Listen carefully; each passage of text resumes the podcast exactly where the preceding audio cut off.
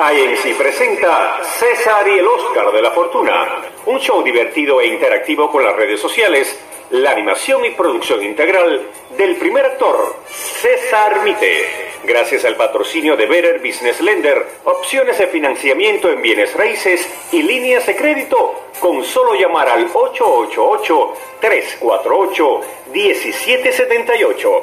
Les saluda Joanis Hernández. Así comenzamos César y el Oscar de la Fortuna. Bienvenidos.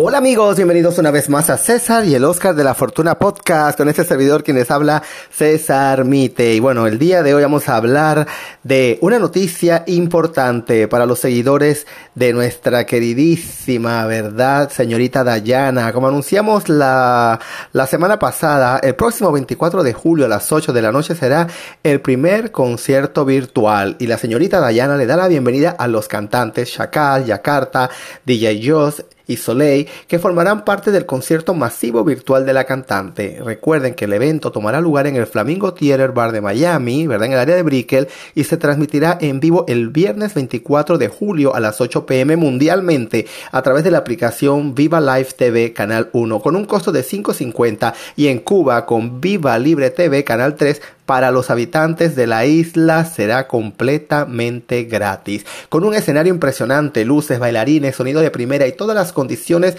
de un concierto en vivo, los seguidores de la cantante podrán disfrutar de una noche llena de música buena en tiempo real. La señorita Dayana rompe el hielo con este concierto que por primera vez está haciendo en el mercado latino de esta magnitud y en este formato. Así que bueno, éxitos a la señorita Dayana y si usted la sigue en las redes, también es hora de que se vaya comprando su pasaporte de 5.50 para poder disfrutar de este concierto. Y bueno, unas noticias también importantes. La noticia es que esta queridísima, ¿verdad? La veterana de la televisión no cabe de felicidad y es que Lucía Méndez va a ser abuela a sus 65 años. Lucía Méndez va a ser abuela. La actriz y también empresaria está feliz con las nuevas noticias que su hijo ha compartido a través de las redes sociales y comparte la felicidad que llega a su familia con sus seguidores con un emotivo mensaje. Lucía Méndez, quien en su juventud fue admirada por su belleza y hasta nombrada como rostro del Heraldo de México, se mantiene en contacto con sus seguidores a través de sus redes sociales y ha compartido la noticia por primera vez. Se convertirá en abuela, algo que la tiene muy entusiasmada. Lucía Méndez se mantiene en cuarentena y no sale de su hogar, por lo que comparte con sus seguidores videos en los que habla de su vida durante el aislamiento y envía mensajes de apoyo a sus seguidores. Incluso comparte algunos detalles de su vida, como el de su hijo, cuando no la dejaba salir ni por el mandado. Bueno, yo sé que ustedes deben de recordar mucho a Lucía Méndez y esa famosa novela, ustedes recordarán, llamada El extraño retorno de Diana Salazar, ¿verdad? Bueno, amigos, la verdad es que sí, ha pasado mucho tiempo de eso, pero Lucía Méndez se mantiene activa en las redes y también en la televisión y en el teatro.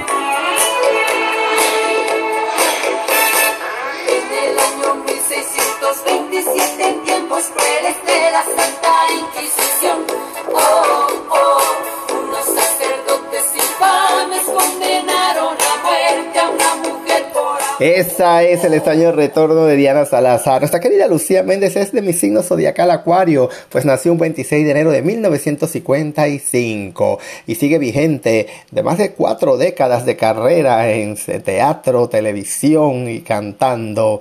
Imagínense, súper, súper, súper. El Museo de Cera de Hollywood otorgó en 1984 el privilegio de ser la primera artista hispana en contar con una estatua en dicho lugar. La comunidad hispana de Miami le otorgó su estrella en el Paseo de la Fama de la Calle 8, su natal Guanajuato, León, le otorgó el reconocimiento Arlequín de Bronce. La Asociación de República Dominicana de Crónicas de Arte, ¿verdad? Acroarte le entregó en el 2005 el premio Casandra Internacional como reconocimiento por su larga trayectoria.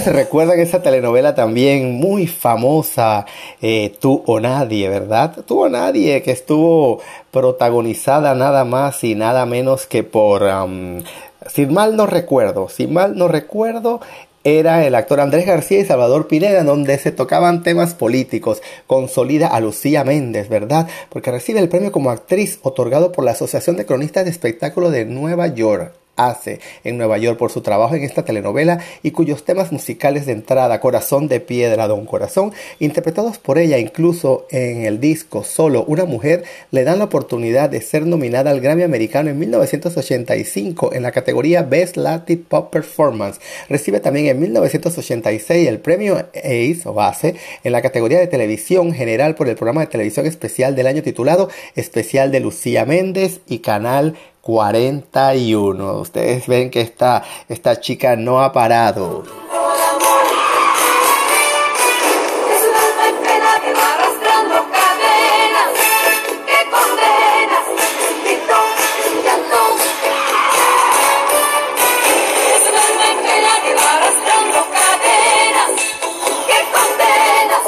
Lucía Méndez trabajó en Argentina en la versión hispana para Estados Unidos de Amas de Casas Desesperada para la cadena Univision. En esta versión hace el papel de Alicia Arismendi y es la narradora de la serie. En el 2008, Lucía Méndez fue parte del elenco de Mujeres Asesina, producida por Pedro Torres, basada en la serie dramática argentina del mismo nombre, dando vida a una sexoservidora en el capítulo de Cándida Esperanza. Según su propia declaración y acorde al diario El Universal de México, él es más fuerte que ha interpretado en toda su carrera y aunque en un principio dudó en hacerlo, decidió tomar el reto porque es una denuncia, un reclamo a la sociedad y creo que es el momento de hacer cosas más comprometedoras. El 6 de febrero del 2009 regresó a las pantallas de televisión de México en el programa Desmadrugada 2, en el cual mostró su beta de comediante, ya que realizó cinco sketches de ese género y utilizó, luego de casi 25 años, los pupilentes amarillos que usó, como sabemos mencionado en el extraño retorno de Diana Salazar, que es el tema que hemos estado escuchando pues a lo largo del podcast. Amigos, y bueno, vamos a pasar entonces a otro tema, el tema de esos de interés y de salud, pero me encanta, me encanta, me encanta recordar el tema de Lucía Méndez, un alma en pena.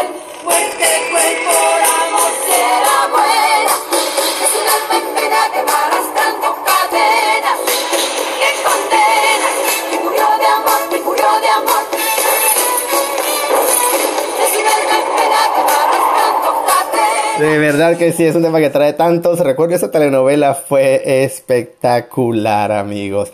Y bueno, vamos a hablar de la importancia de la canela porque la canela tiene un placer saludable, ¿verdad? Conocida por su efecto afrodisíaco y su uso como potenciador del sabor en la cocina, la canela tiene otras propiedades que la hacen más valiosa en el plano medicinal, como por ejemplo en la mejora de los procesos digestivos. No cabe duda que la canela es una de las especies más conocidas, ya que son muchas las culturas que la han utilizado a través de los siglos, asociado según la tradición bíblica a la sabiduría. En China ya se usaba en el año 2000 1500 a.C. y los árabes la empleaban desde hace siglos para aromatizar las carnes debido a su alto contenido en fenol, un aceite esencial que retrasa el proceso de putrefacción. La especie tal y como nosotros la conocemos procede de la corteza interna de dicho árbol. Esta se extrae tras pelar y frotar las ramas. Una vez realizado el proceso, las cortezas se enrollan, se secan y se dejan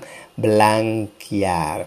En su corteza también cuenta con elementos esenciales tales como minerales, vitamina C y B, calcio, hierro, magnesio, sodio, zinc, yodo, potasio y fósforo, entre otros muchos componentes. En la cocina está indicada tanto por los platos dulces como para los salados. Asimismo, es un fuerte potenciador del, del sabor en el caso de las bebidas calientes tales como el café o el chocolate. Yo sé que todos ustedes cuando se toman un cappuccino, ¿verdad? Lo primero que buscan es echarle un poco de canela. Realmente sí, e inclusive dicen que es muy buena para la gente, pues para evitar la diabetes. Aunque también hay otra forma de emplearla, sobre todo por su intenso aroma y su inconfundible color tostado.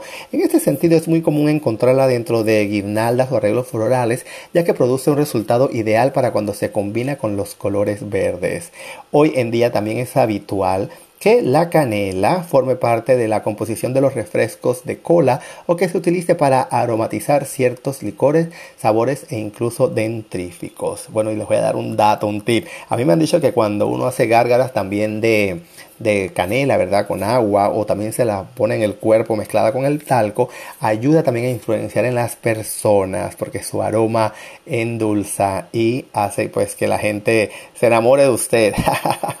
bueno, así amigos, hasta así la edición de hoy de César y el Oscar de la Fortuna Podcast, recordándoles que nos puede seguir en nuestra página de Facebook César y el Oscar de la Fortuna y también recuerde que a la hora de comprar o remodelar o financiar una casa, usted tiene que llamar a los amigos de Better Business Land con opciones de financiamiento llamando al 888-348-1778. Les repito, 888-348-1778. Hasta aquí la edición de hoy amigos. Un saludo para, para, para que usted se conecte nuevamente en nuestras futuras ediciones. Gracias por su sintonía y bueno, los voy a dejar con un poquito más de esa alma en pena que va arrastrando cadenas.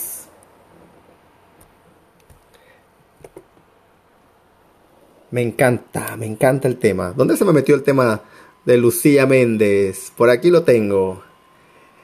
Como ustedes saben, amigo, un alma en pena que va arrastrando cadenas.